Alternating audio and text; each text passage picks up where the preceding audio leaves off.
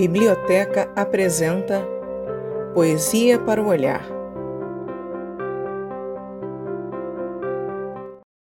Canção Peregrina, Graça Graúna.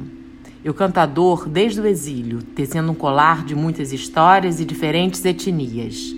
Em cada parto e canção de partida, à Mãe Terra peço refúgio, ao Irmão Sol, mais energia. E à Irmã Lua peço licença poética para esquentar tambores e tecer um colar de muitas histórias e diferentes etnias.